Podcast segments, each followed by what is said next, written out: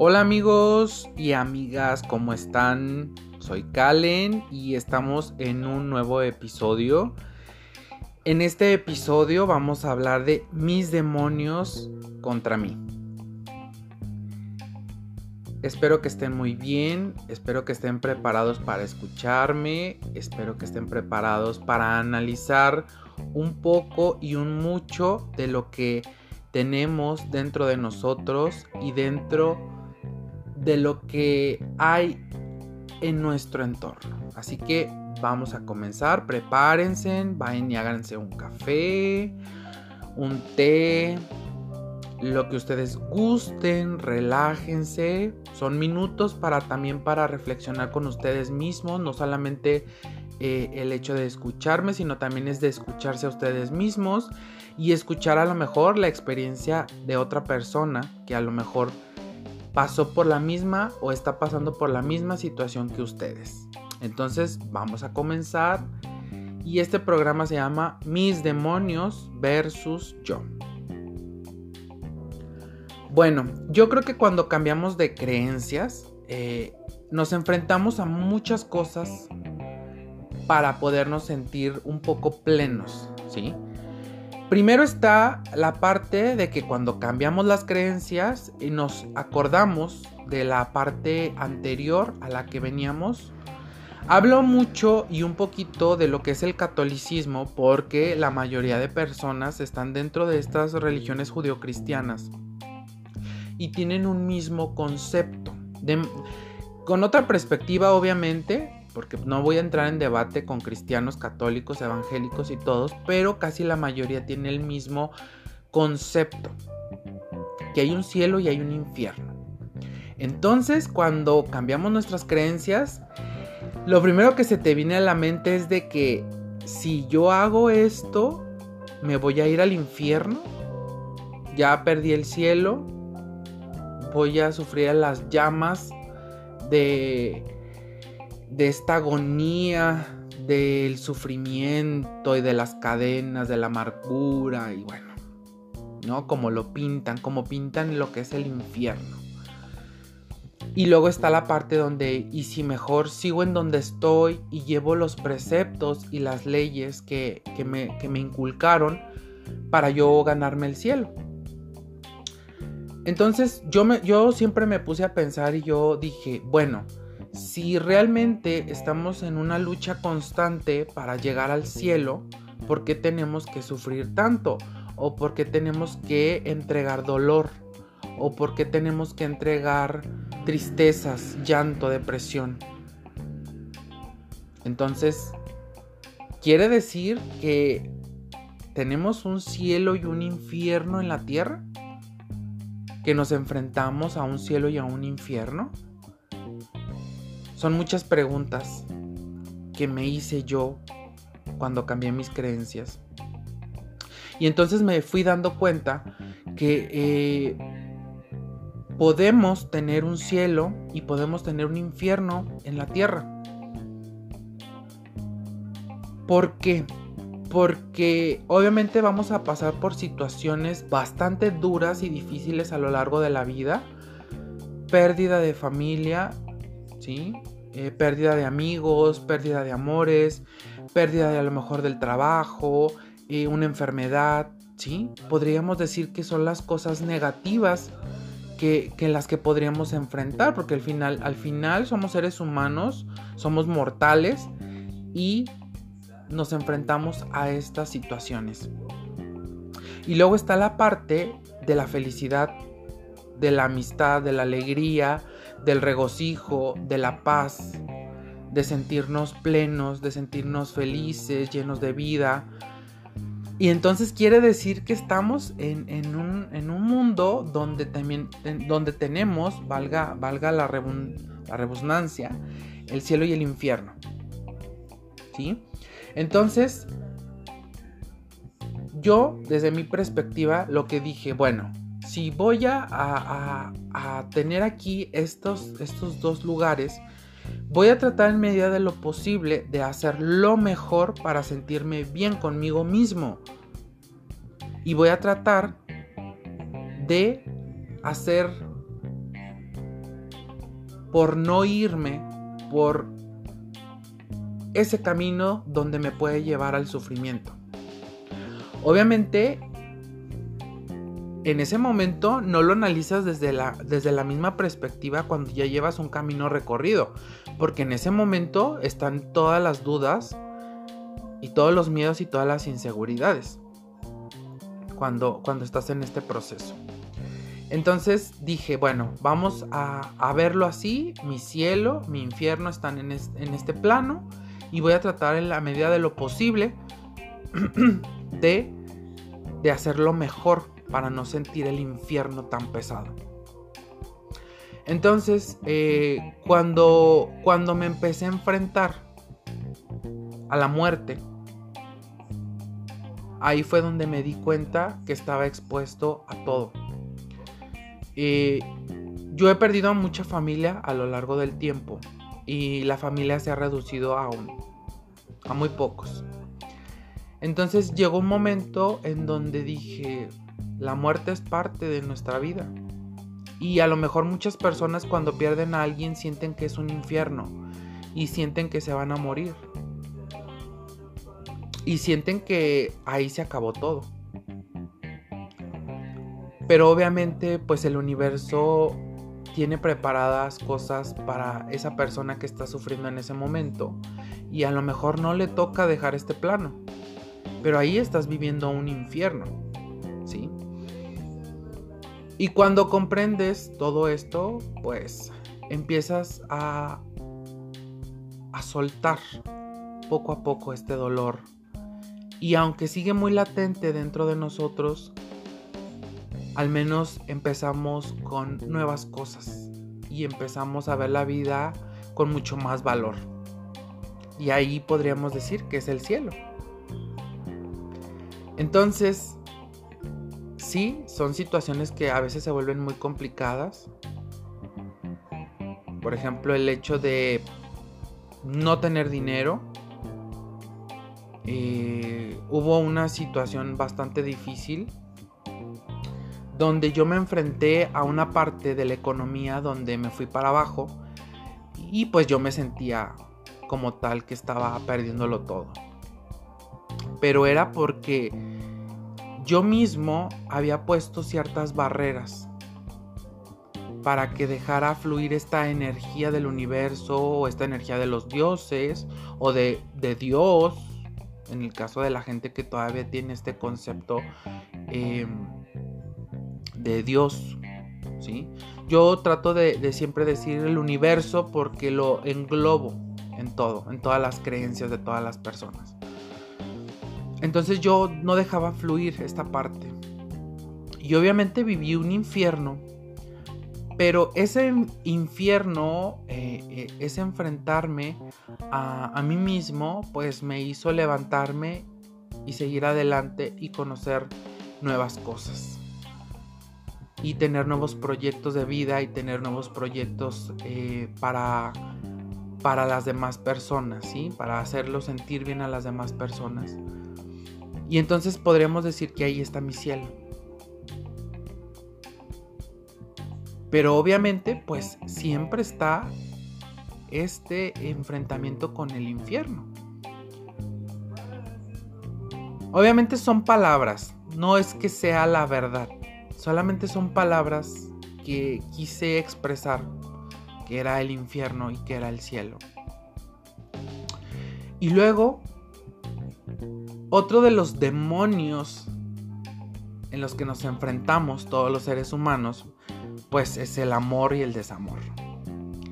Cuando conoces a una persona y cuando idealizas a una persona y cuando das el máximo para esa persona, pues tú te sientes pleno y te sientes feliz y te sientes enamorado y sientes que todo está bonito y bueno, toda esta parte hermosa que es el amor, porque el amor es hermoso.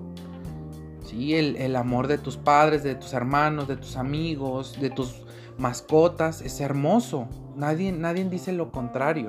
Sé que hay muchas personas que han estudiado este tema y luego dicen, después de cinco años se acaba el amor y el amor solo es esta reacción química. Y yo comprendido, entendido y leído pero también es muy satisfactorio sentirlo. Eso es inevitable. Y entonces creamos este concepto del amor cuando estamos en pareja, porque cuando estamos solteros es otro tipo de amor.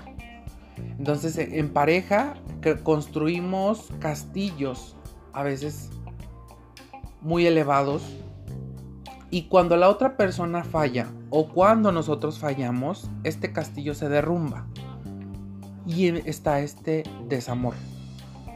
Y empieza otro demonio a hacernos sentir que no valió la pena arriesgarse, que no valió la pena hacer, que no valió la pena sentirnos como nos sentíamos. Entramos en un duelo, en un luto, en una muerte. Queremos destruir a todo el mundo porque también da mucho coraje, sobre todo cuando hay engaños e infidelidades en las relaciones, pues queremos destruir a todo el mundo. Pero realmente creo que el amor lleva ciertos procesos que no nos damos cuenta. Conocernos, demostrar quiénes somos. Sé que al principio todas las personas damos la mejor cara y sobre todo hoy con las redes sociales damos como lo mejor de nosotros en una fotografía para, para agradarle más a esa persona. Pero obviamente ya llega después un punto en donde ya le muestras quién eres. ¿Sí? Como cuando te levantas, cuando te tomas una fotografía después de bañarte, todo eh, desaliñado. Y entonces ya la otra persona dice, ay, mira, también se ve distinto, sin peinarse, sin bañarse, ¿no? Entonces ya dices, bueno, pues obviamente yo tampoco, y te pones a analizarlo, yo tampoco me levanto alineado, como me veo en las fotografías de Instagram o de Facebook. También me levanto así, con la cara hinchada, con las lagañas, este, con la garraspera de la mañana en la garganta, o sea, son las cosas que, así somos como, como personas cuando nos levantamos. Entonces ya la otra persona dice, pues como que te ves así como que medio hinchadito en las mañanas, pero aún así te sigo amando. Entonces ya dices tú, bueno, ya me ama con todo y la cara hinchada. y ya dices tú, creo que voy a dormir en otra posición para que la sangre no se irrigue tanto en mi cara. Entonces, bueno, todo eso. Y entonces está ese proceso eh, en que estamos conociendo a la otra persona. Cuando conocemos sus defectos y, sus propios demonios, ese es otra, ese es otro cantar, esa es otra historia que se vuelve muy fuerte. Porque obviamente a veces no podemos tener o no podemos congeniar en algunos temas. Y es cuando vienen las discusiones de pareja. Y luego está encima que a veces el ego se nos sube y queremos ser solamente nosotros. Yo, yo, yo, yo, yo. Y no dejamos que la otra persona también exprese lo que está sintiendo en un enojo, en una discusión. ¿Sí? Obviamente esto es con el tiempo, no es que sea de un día para otro.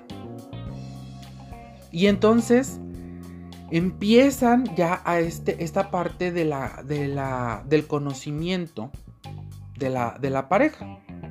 Y luego, bueno, viene la química física, si te gusta la otra persona, en su físico, cómo huele, cómo se ve, eh, cuando lo tocas, cuando te toca, ¿sí? Entonces, son muchas cosas, ¿no? La química sexual también a veces es muy importante porque es en el momento en que los dos están íntimamente ligados en muchos aspectos.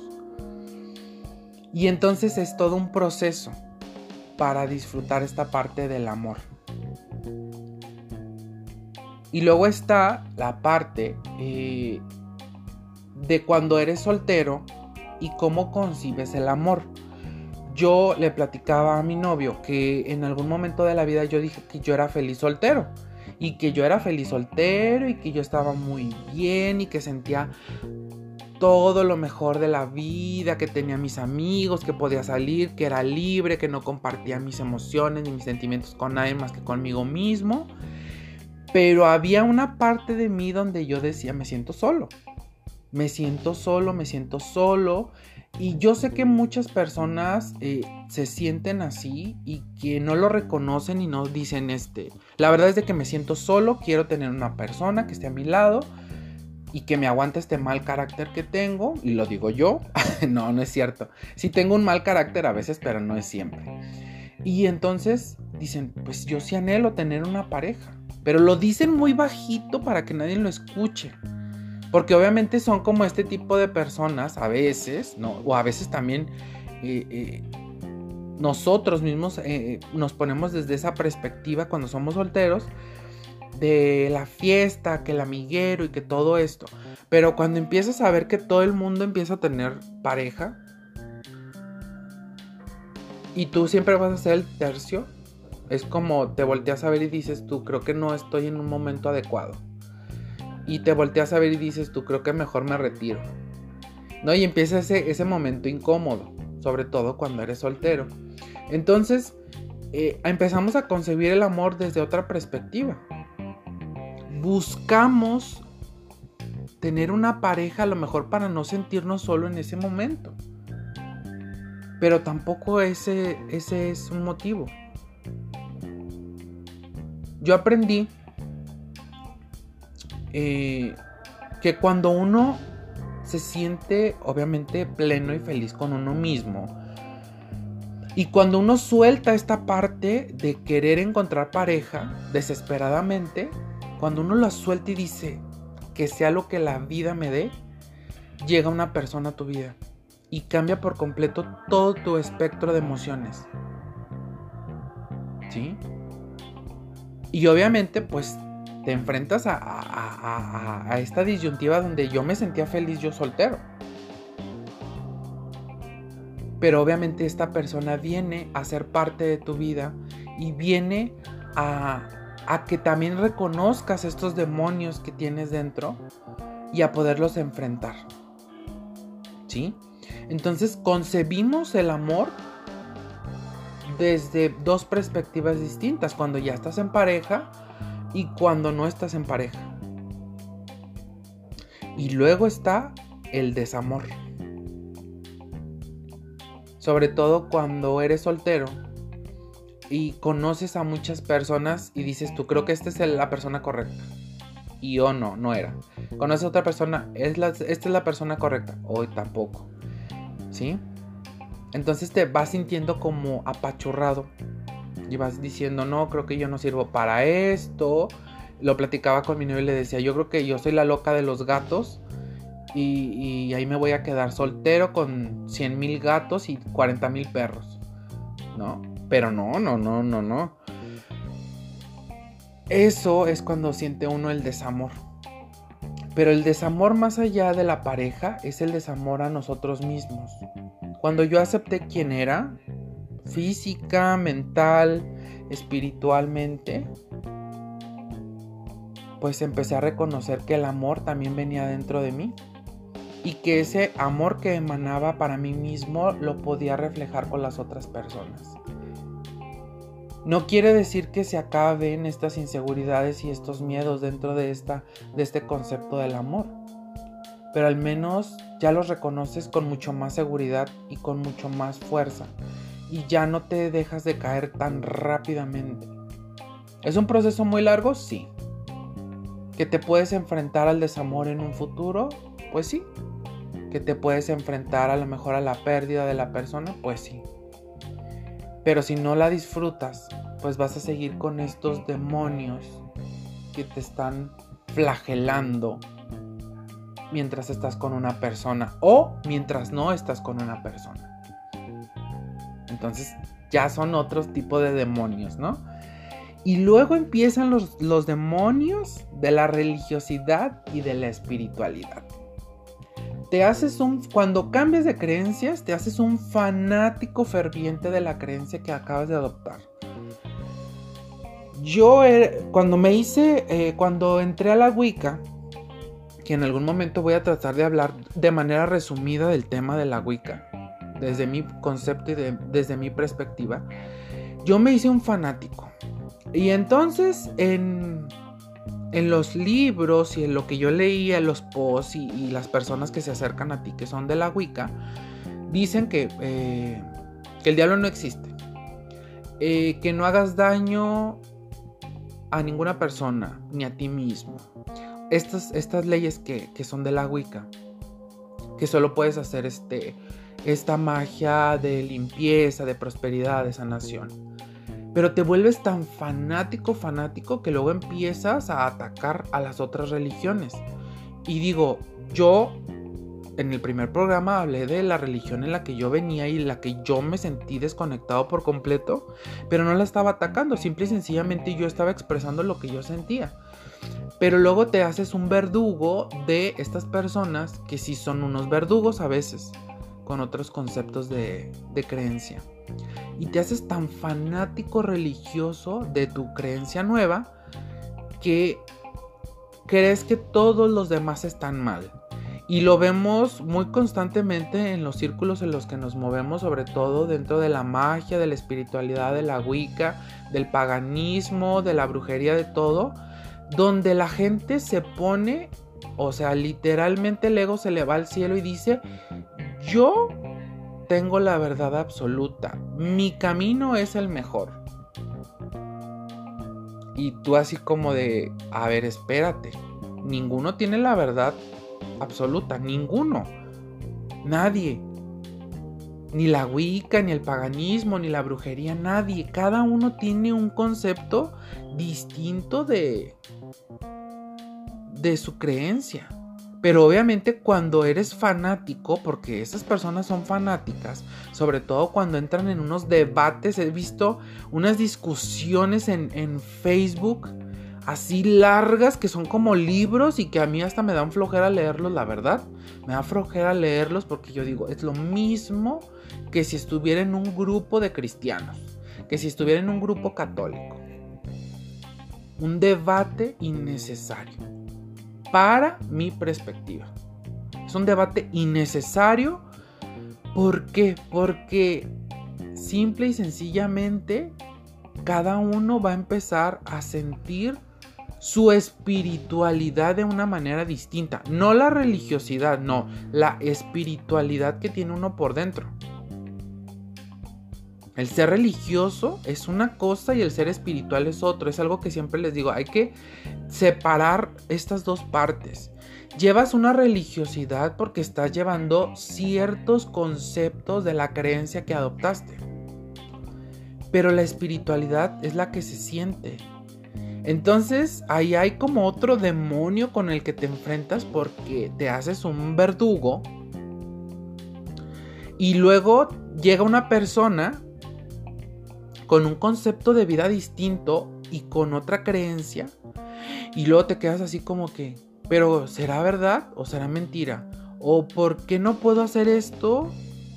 ¿Y por qué él sí? ¿Por qué yo no? Y te estás enfrentando a esta parte en la que tú creías que tú tenías ya la verdad absoluta y habías conocido todo, todo lo que el universo te ofreció y oh error. No es cierto. Vas caminando por muchas sendas para entonces sentirte pleno en el camino. Al final lo que hayas hecho en este proceso es distinto pero estás aprendiendo, conociendo, escuchando, viendo. Entonces, ese es un demonio, claramente es un demonio interno y es, es, un miedo al que si estoy haciendo las cosas mal o no las estoy haciendo mal. A ver, ¿te sientes seguro y feliz y pleno de lo que estás haciendo, de que si estás creyendo en esto? Pues sí, entonces disfrútalo. Disfrútalo. Hay gente que se siente muy cómoda en el satanismo, qué bueno. Hay gente que se siente muy satisfecha en el catolicismo, qué bueno. Cada uno se siente satisfecho en lo que quiere. Yo no me sentí satisfecho en el catolicismo, yo. Por eso yo estoy en una búsqueda en que me siento mucho mejor. Y aún así, aún a pesar de que llevo tiempo eh, caminando en una parte espiritual aún me sigo enfrentando con muchas dudas y muchos temas. pero estoy aprendiendo de otros. Ninguno tenemos la verdad absoluta. Son las experiencias las que te van dando y te van forjando poco a poco. Creo que me fui de más con este tema. Y, eh, tiene el trasfondo de, la religiosidad y de la espiritualidad, tiene temas y temas y temas que puedes seguir sacando por mayor. Bueno, y luego está el tema de mi cuerpo. El demonio más fuerte del ser humano que puede enfrentarse o, cuando trabajas en las sombras, este es el cuerpo, cómo me veo. Y un día me levanté en la mañana y yo dije, me veo para la chingada. Qué horrendo estoy. Ve nomás. Estoy ciego, estoy gordo, me veo hinchado, mi cabello es un desastre, no, hombre, yo me destruí. En 5 segundos me destruí por completo. Me destruí. Me destruí por completo. Y yo dije, no manches. Qué mal te ves. Y dices tú, si yo tuviera dinero me voy a quitar estas patas de gallo que tengo aquí. Ay, no, me voy a hacer este corte de cabello para ver si se me ve mejor. Ay, no, debería de meterme al gimnasio a ver si me pongo así bien buenón ay no, y si me opero esto para que se me vea mejor, y si hago una dieta extrema de esas de las que nada más comes una vez al día y no comes nada más, y empieza tu mente. Tu mente, tu mente empieza a, maquilar tantas cosas y luego ves las redes sociales invadidas de publicidad de la belleza. esta belleza ficticia. Ves estos modelos, hombres y mujeres que son personas eh, guapas, guapos, y que los ves y tú dices, no manches, yo quiero verme así. Y te obsesionas y ves las fotos y ves las fotos y vuelves a ver la foto y yo, tú dices, no, no se le ve ni una imperfección. Sus pectorales son así, firmes, eh, tiene piernas, tiene nalgas. Pues claro, con un retoque de, del Photoshop, todo el mundo. Pero más allá del Photoshop, obviamente ellos están enfocados en esta parte de su físico. Y tampoco no sabemos qué hay en el trasfondo de ellos. Mucha gente cuando fue... Em, fuimos, porque yo me incluyo, fuimos gorditos de niños, nos proponemos adelgazar.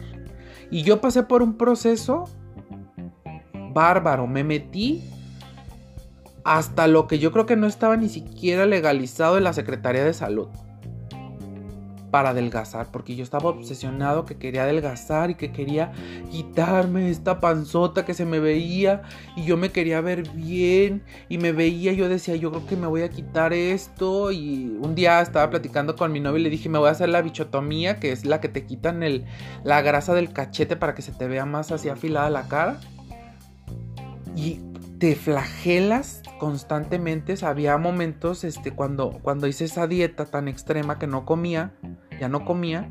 Obviamente sí estaba adelgazando y mucho, pero pues no comía. Donde yo no me sentía bien, porque diario estaba de mal humor.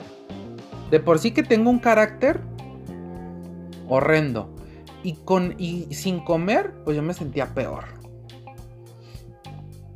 Pero pues estaba adelgazando, ya me tenía que haber sentido bien en ese momento.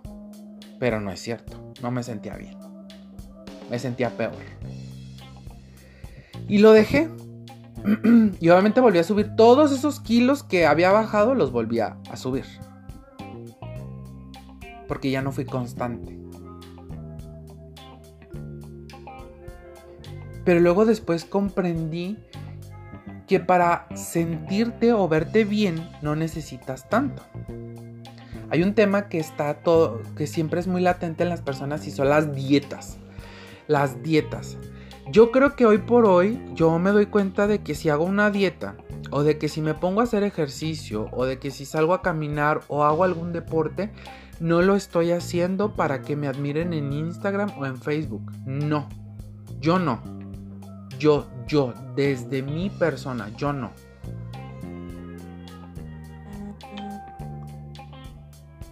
Yo quiero sentirme bien por salud. Para durar más años en este plano. Al menos para alcanzar a hacer cosas. Cosas para los demás. Pero obviamente te enfrentas a este demonio de la vanidad, de lo que ves en las portadas. Pero también pues, amigas, amigos, si no se ayudan, si no le bajan al panecito, al refresco, al azúcar, si no caminan, la gente que anda en coches y nada más, todo se mueven en un coche, todo. No bajan escaleras, no suben escaleras, solamente es el coche, el coche, el coche, el coche y no hacen ningún tipo de, de, ejercicio, pues, pues, cómo quieren mejorar su salud o cómo se quieren sentir mejor. Obviamente hay gente que nació flaca y come y come y come y es flaca toda su vida. Pues afortunados ellos. ¿Sí? Malo para los que nomás tomamos un vaso de agua y engordamos 5 kilos. Ahí ese es otro, otro business. Entonces, ¿te enfrentas a esta parte del cuerpo? Sí, definitivamente te enfrentas y nos seguimos enfrentando. Así tengamos el equilibrio que tuvo Buda y que tuvieron todos estos grandes maestros, nos vamos a seguir enfrentando con el cuerpo, con el físico. ¿Por qué? Porque nuestro, nuestra mente está llena de estas imágenes irreales muchas veces del cuerpo perfecto, de la persona perfecta. Claro, todos quisiéramos llegar a ser modelos. Todos, todos. Quien diga que no, pues es, es porque se la está chaqueteando en su cabeza.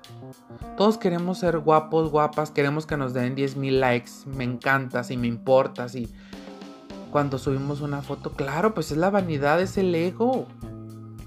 ¿Cómo no? Es parte de la sociedad.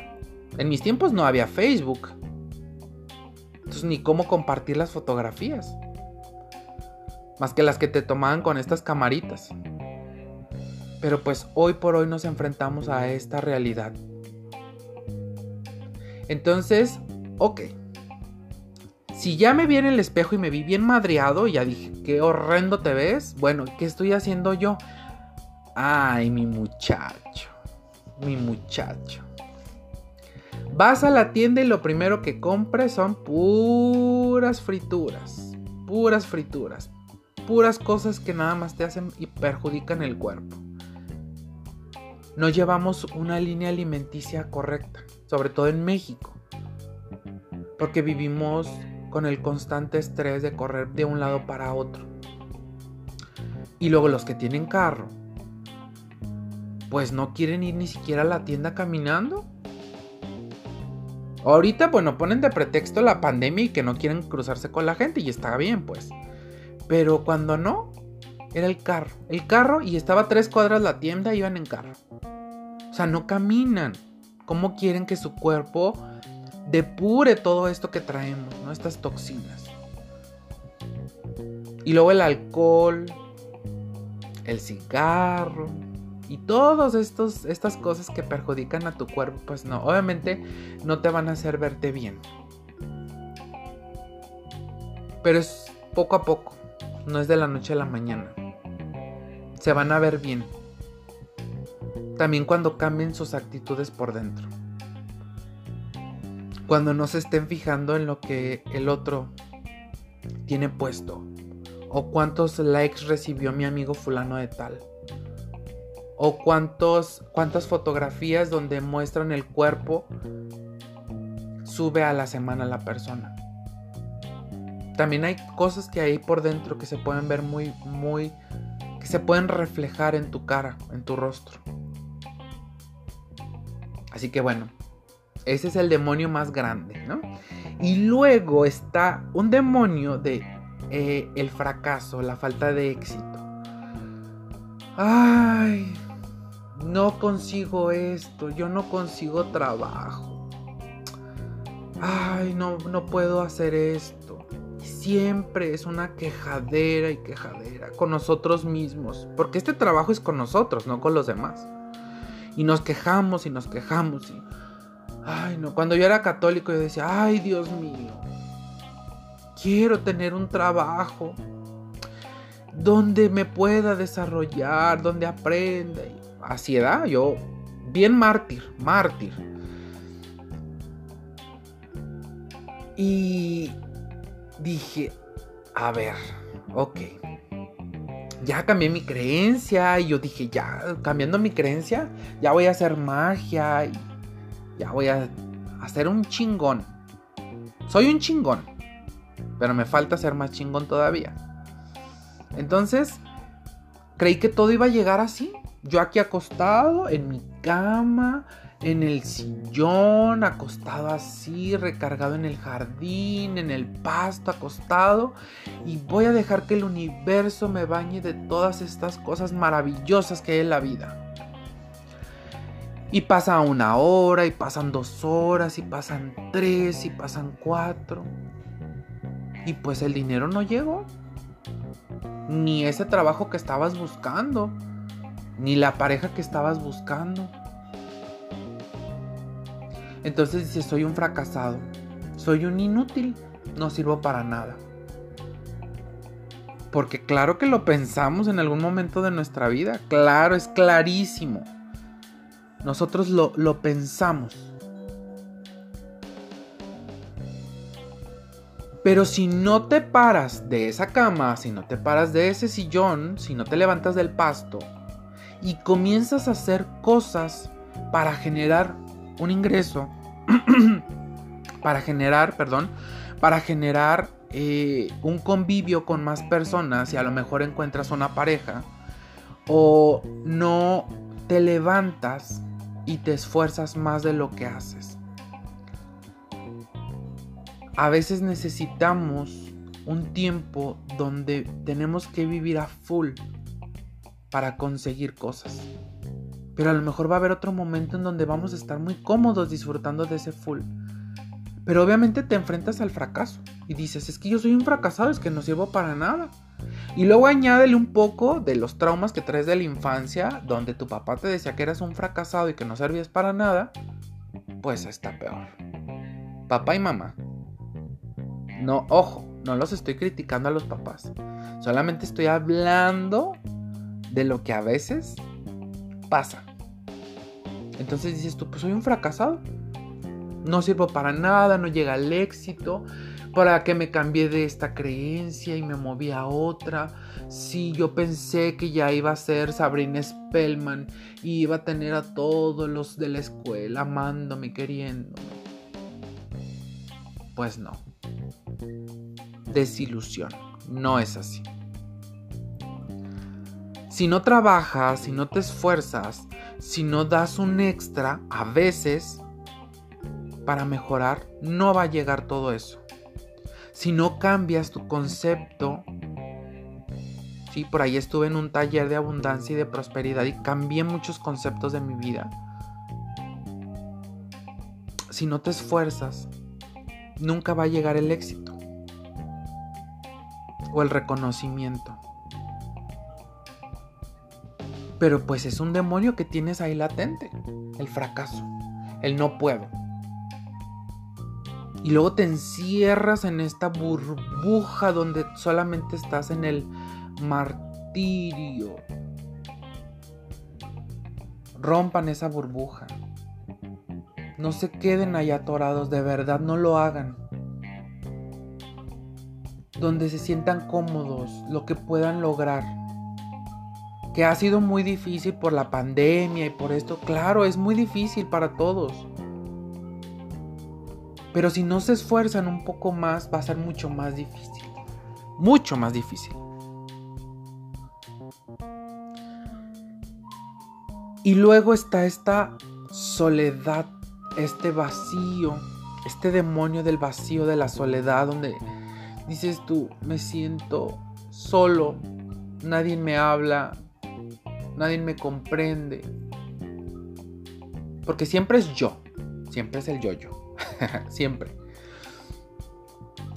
y estás tú solo meditando en tu, en tu habitación, en tu trabajo, hasta con los amigos y dices, yo me siento muy solo, muy vacío, no tengo ganas de seguir adelante, no encuentro mi felicidad.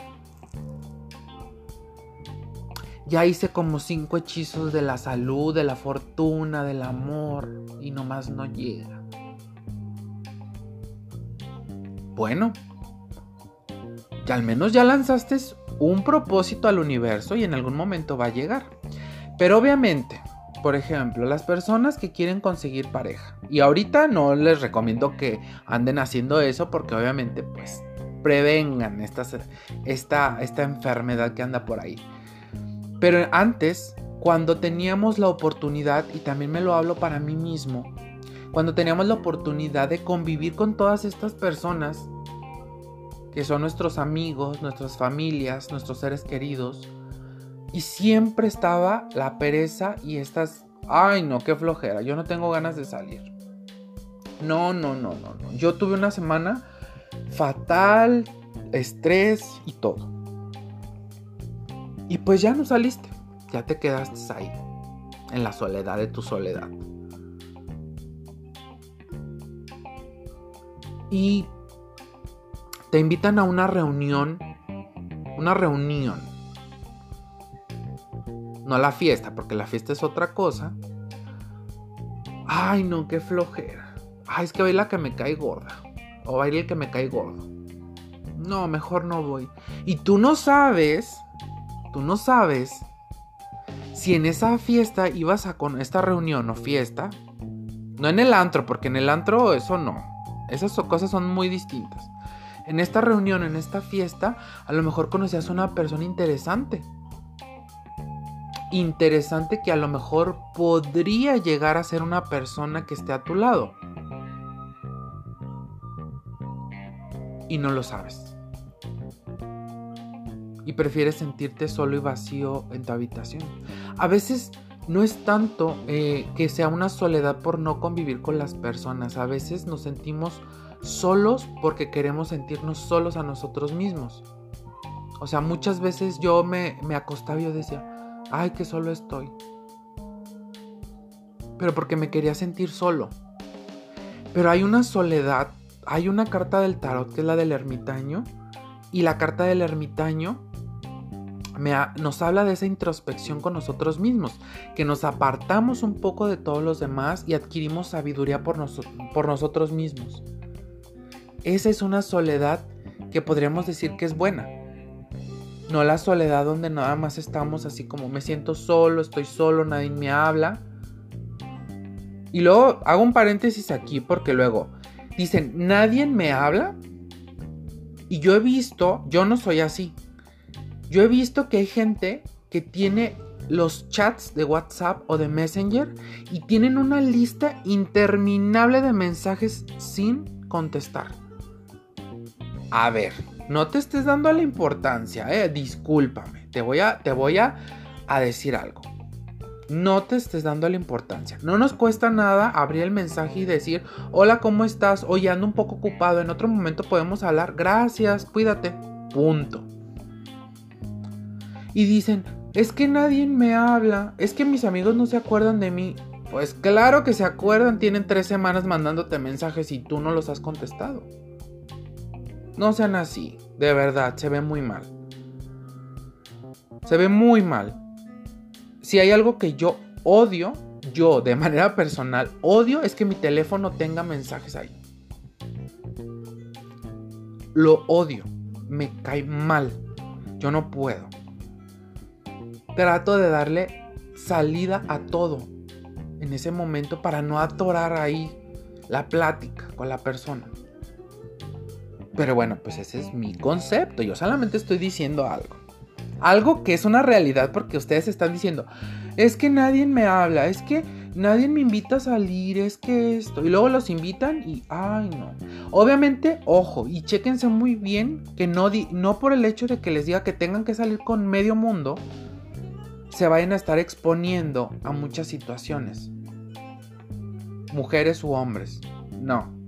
Una cosa es decir, bueno, me invitaron a tomar un café, bueno, voy a tomar un café y me regreso a mi casa y ya, felices y contentos. No sabemos si la otra persona tiene ganas de desahogarse. Y de paso me desahogo yo. Tampoco les digo que se vayan cada tercer día al antro y que conozcan a 50 mil personas. No, o sea, no, no se lleven las cosas al extremo. Hay que mediarlas. Contesten los mensajes, no sean así. Y así no se van a sentir solos ni vacíos. Hay muchas personas que los quieren y que los, los procuran. Que ustedes no quieran, esa es otra cosa. ¿Sí? Entonces no se sientan vacíos ni solos. Y si se llegan a sentir solos, no vacíos, solos, usen ese tiempo para introspectar con ustedes mismos y para ver qué puedo hacer para mejorar y para no sentirme fracasado, como el otro con el otro demonio, el fracaso. ¿Va? Bueno, después nos enfrentamos a cuál es mi misión en esta vida. Ah, yo de niño yo decía, bueno, quiero ser maestro y luego quería ser sacerdote y luego quería ser un gran empresario, muchas cosas. Y cuando me fui enfrentando a la vida, poco a poco, me di cuenta que no era nada de esas cosas.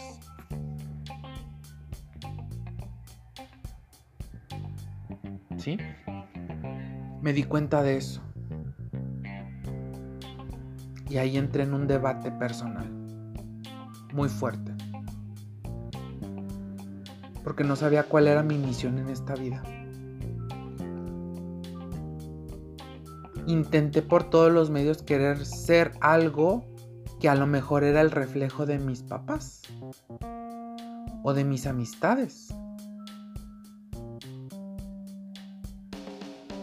Y creemos que estamos perdidos en este mundo porque no encontramos esta misión. No nos toca más que buscar en dónde nos sentimos cómodos, dónde nos sentimos bien con nosotros mismos. Esa es tu misión, sentirte bien contigo mismo. Claro, hay gente que nace con este, esta parte de ser empresario, hay gente que nace con ser altruista, pero si tú te sientes cómodo, digámoslo así, a mí, si tu misión es leer mil libros en tu vida, pues léelos. Si tu misión en tu vida es escuchar a las personas, escúchalas. Si tu misión en esta vida es bailar, baila. Claro, está la parte de que tenemos que trabajar, llevar un sustento a casa, tenemos responsabilidades, pagos que hacer, claro. Pero también tenemos este, este momento y este tiempo para hacer cosas. Yo tenía la mala costumbre de decir yo no tengo tiempo. Pero no me percataba que duraba una hora y media o hasta dos horas en Facebook. Y yo no estoy diciendo que sea malo Facebook ni que sea malo Instagram. No. Simple y sencillamente puedo estar media hora en Facebook y puedo estar una hora y media haciendo algo productivo. ¿Sí? Entonces ahí son tus tiempos en donde puedes crear una misión o descubrir la misión en la que estás en este plano. Todos tenemos una misión, todos. De hecho, hasta la gente que te hace sufrir es su misión para ver hasta qué punto tú te haces más fuerte. Sé que tienen muchas dudas que tienen muchas preguntas y que se van a hacer muchas preguntas a lo largo de su vida. Pero reconózcanse lo importante que son y que estos demonios a los que nos enfrentamos todos los días, a todas horas, con nuestros pensamientos, con nuestra manera de, ver la vida, van a seguir ahí. Reconózcanlos, enfréntense a la sombra y digan, ay, ahí está, ahí está ese demonio háganselo amigo. De verdad. Cuando vean un demonio, dígale, ah, Y estoy hablando de la, del demonio personal, no estoy hablando de otras connotaciones espirituales. Háganselo amigo. Y cuando se lo hagan amigo van a descubrir que pueden mejorar muchas cosas. ¿No les ha pasado que cuando una persona nos cae muy mal, muy mal, pero como no lo conocemos, pues damos nuestra crítica? Y cuando por casualidad te toca platicar con esa persona, acaban siendo los mejores amigos. Así pasa con nuestras sombras, con nuestros demonios. A mí me ha funcionado. Yo sí los invito a tomar un cafecito. De verdad. Muchas gracias a todos por haberme escuchado. Este fue una experiencia que quería compartirles. Ya saben, mi correo calen77725 gmail.com, Facebook Yesh A Juárez y en Instagram es Calen Levy. Los veo la próxima. Muchas bendiciones, feliz encuentro, feliz partida y feliz reencuentro otra vez. Hasta la próxima.